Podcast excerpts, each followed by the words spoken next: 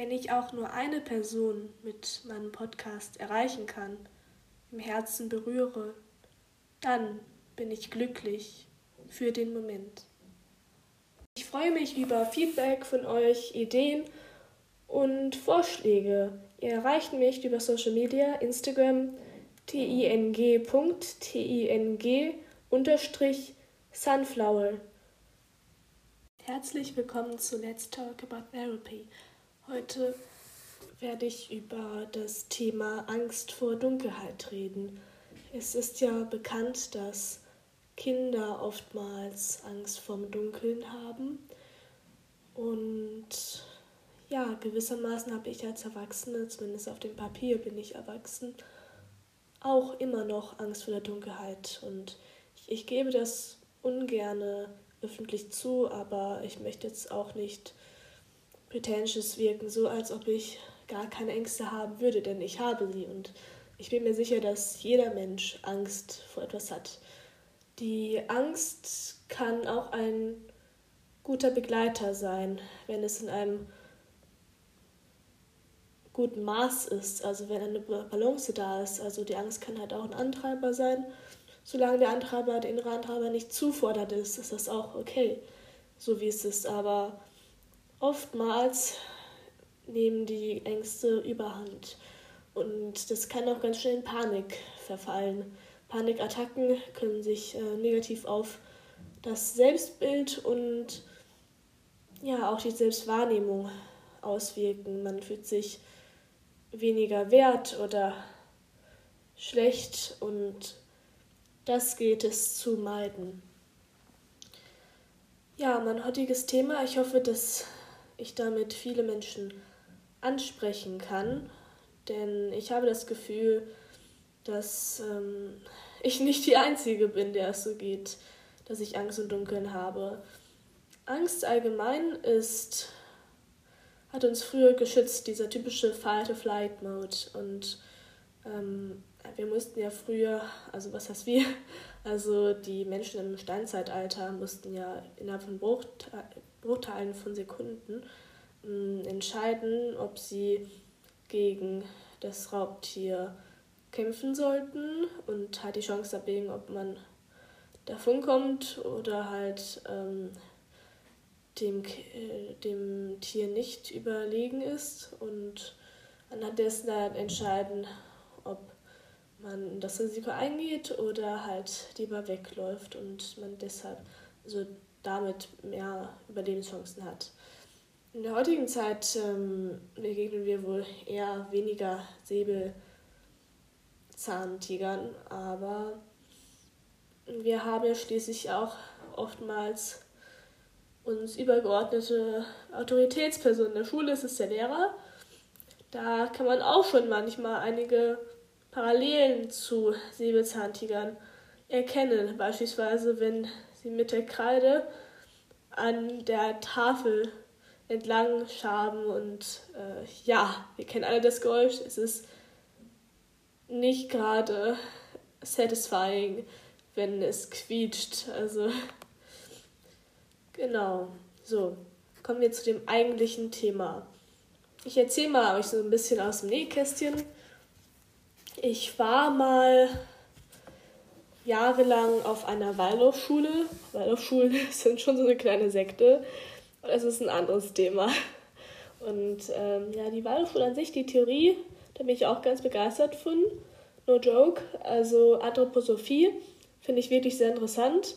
Da gibt es ja auch Theorien darüber, dass ähm, bestimmte Zimmer, also beispielsweise von der ersten bis zur achten Klasse, dass, äh, also mein Klassenzimmer war da orangefarben. Also die Kinder dort sind dann auch lebens, also in einem lebensfreudigen Abschnitt und haben sehr viel Energie. Und ähm, das soll halt mit einer warmen Farbe definiert werden. Und ähm, dann später in der Oberstufe, das ist in der Waldorfschule ab der 9. Klasse, wurden wir verlegt auf ein Zimmer, also Klassenzimmer, das war kühl, also so ein blaues, blaues, ja, so eine kühle blaue Farbe halt.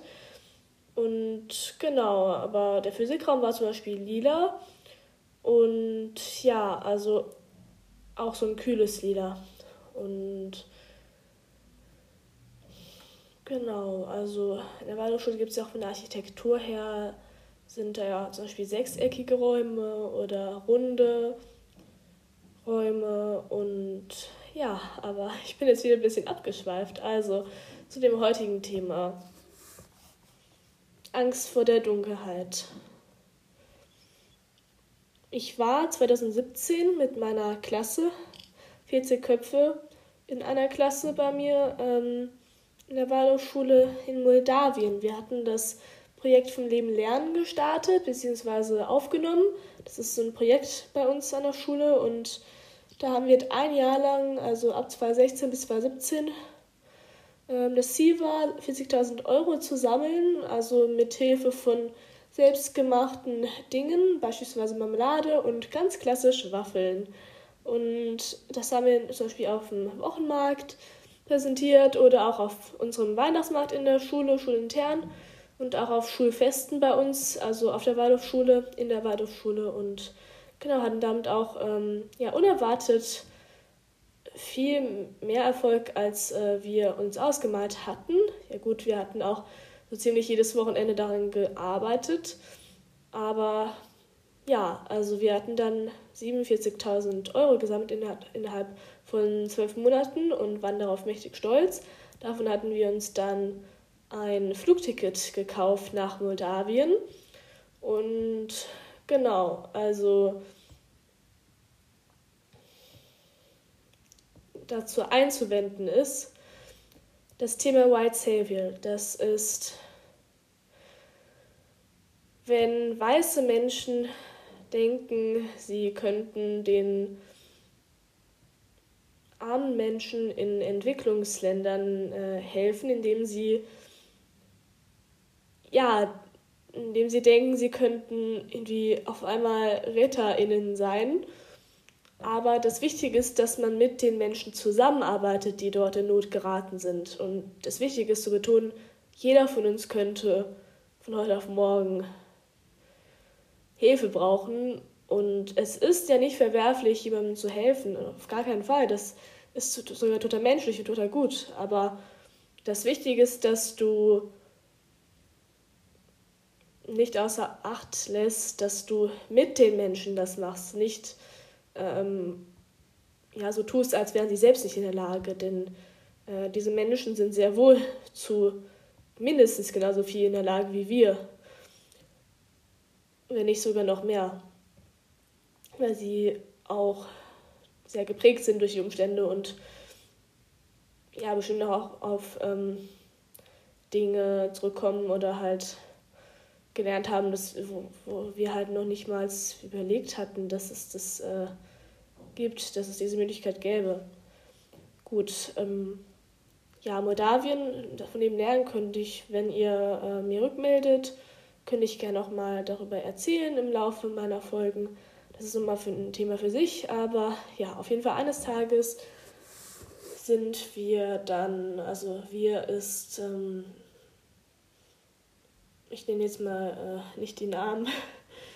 Also bin ich mit meinem Kollegen, also Mitschüler, also der ist Klassensprecher zu der Zeit gewesen. Ich war zu der Zeit Klassensprecherin und wir mussten dann um 9 Uhr nachts abends dann halt ähm, 50 den, in den 50 Meter entfernten Emmerladen stiefeln und ja, es dämmerte schon so langsam. Es war Mai und wir waren im Zeitraum vom 7. Mai bis Ende Mai halt dort für dreieinhalb, vier Wochen. Ich würde sagen vier Wochen.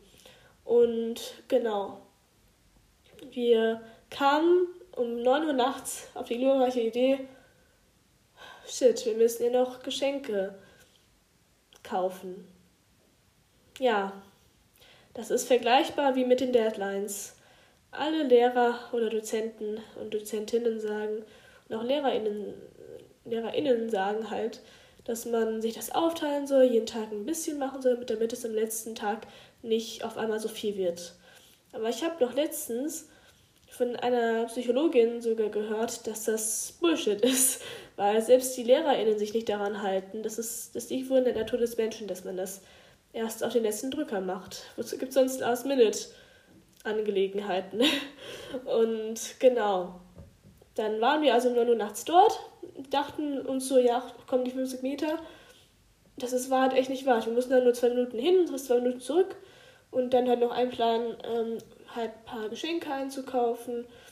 Also halt so Kleinigkeiten zur Geste halt. So, also um zu bedanken, dass die für uns da waren und uns äh, betreut haben. Es waren also eine, eine Studentin und einer, der hat das Projekt mit initiiert und dadurch auch Kontakt zu dem Dorf gehabt und er war schon berufstätig oder er ist halt immer noch berufstätig. Das, äh, das Mädchen war in den Anfang 30ern und der Mann war ja auch schon so Ende 30 Jahre alt, aber beide haben sich sehr jung gehalten und waren super nett.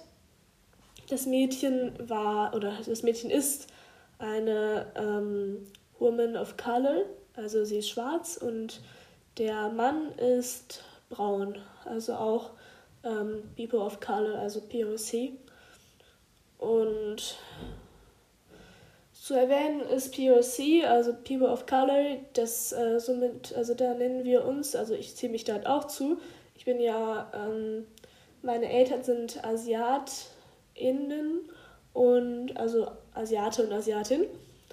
Äh, mein leiblicher Vater ist Südkoreaner, meine Mutter ist Chinesin, aber ich bin, ähm, was man als Banana Asian wahrscheinlich bezeichnen würde. Ich sehe asiatisch aus, aber von den Werten her bin ich schon, sagen wir mal, 85 Prozent bei den deutschen Werten. Und genau, also whitewashed halt, ne? Das ist auch so ein Begriff. Also ich bin, ich würde mich jetzt, hm, das ist echt eine gute Frage, ob ich assimiliert bin oder integriert bin. Komme ich vielleicht irgendwann nochmal zu sprechen in den folgenden Folgen.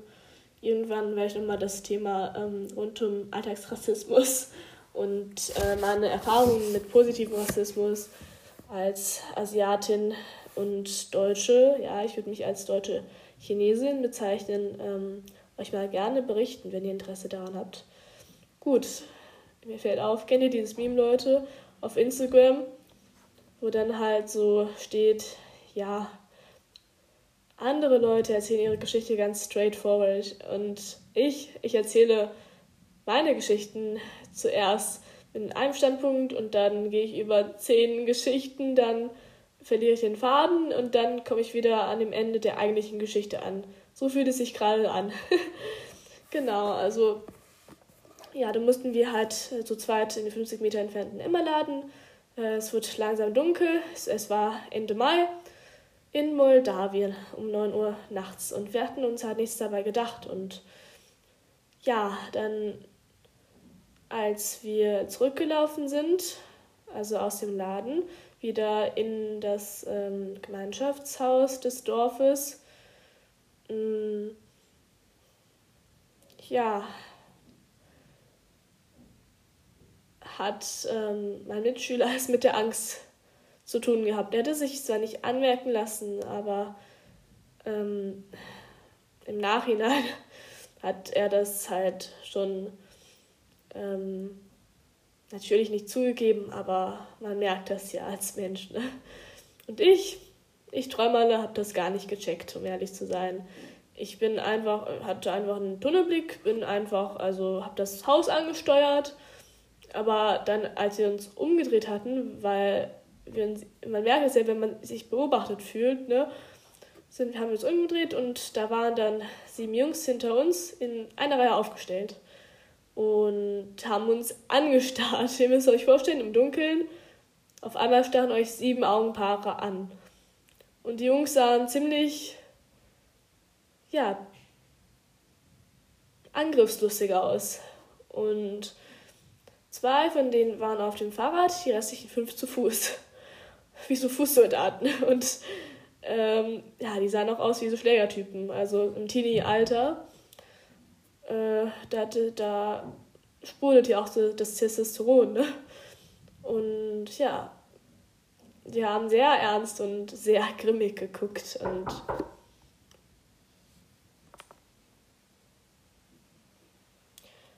und ja, wären da zu dem Zeitpunkt nicht meine Mitschüler ähm,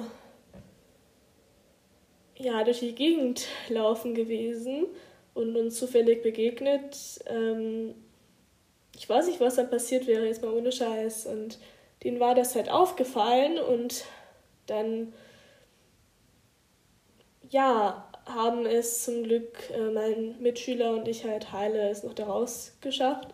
Aber ich weiß nicht, ob es, ob vielleicht die Angst vor der Dunkelheit ähm, vielleicht daher rührt und ich manchmal so ein bisschen äh, ja, Angst habe, dass ich verfolgt werde. Lol. Aber ähm, ja, also das war ganz lustig. Ihr kennt ja bestimmt so Call of Duty, also oder Battlefield, wenn dann halt, ähm, ihr müsst euch so eine Patrouille vorstellen. Also jeweils einer war halt an der Flanke, also zwei Leute halt. Dann waren drei hinter uns und die restlichen, also die waren halt zu siebend, ähm, vorne. Und dann, das war richtig süß, dann waren die auch so, ja, die Vorhut, ähm, der Nachhut und an der Flanke, Jungs. Und ich glaube, die haben es richtig gefühlt. Und ja, also das waren so nur 50 Meter, aber ohne Scheiß, so im Nachhinein, in dem Moment habe ich das irgendwie nicht so ganz wahrgenommen, nicht so realisiert, aber danach äh, kann man halt schon, die Angst hat dann schon anders gekickt, aber genau, ich bin auf jeden Fall sehr froh, dass, das, äh, dass die uns halt bemerkt haben. Weil sonst, äh, wie gesagt, wüsste ich halt echt nicht, was passiert wäre. Und ich bin halt oft dann in Alarmbereitschaft, vor allem im Dunkeln. Und ähm, zwar kenne ich diesen Trick, dass man dann telefonieren soll oder zumindest ähm, das Telefon halt so halten soll oder halt irgendwie reden soll. Äh, sprechen also meistens auf Lautsprecher, aber man hat halt trotzdem Angst.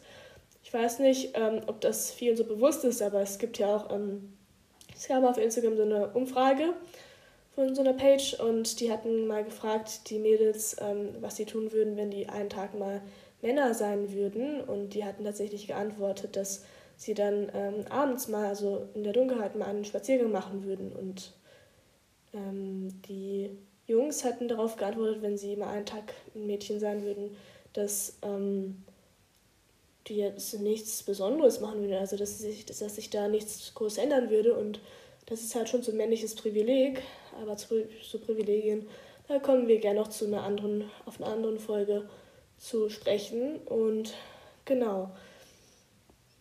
Also, ja, die Angst vor der Dunkelheit. Ähm, ja, also mittlerweile habe ich kein Nachtlicht mehr, aber ich lasse das Fenster oftmals äh, noch so ein Spalt offen, dass irgendwie die Straßenlaterne oder halt der Mond da durchscheint. Und genau, also mich würde interessieren, ob ihr gern ähm, in Interaktion treten ähm, wollt und mir mal rückmelden würdet, was euer Umgang mit Angst vor Dunkelheit ist oder ob ihr davon überhaupt betroffen seid. Ähm, ja, genau, das wäre es dann für heute. Dankeschön und ich freue mich auf die nächste Folge. Bis dann.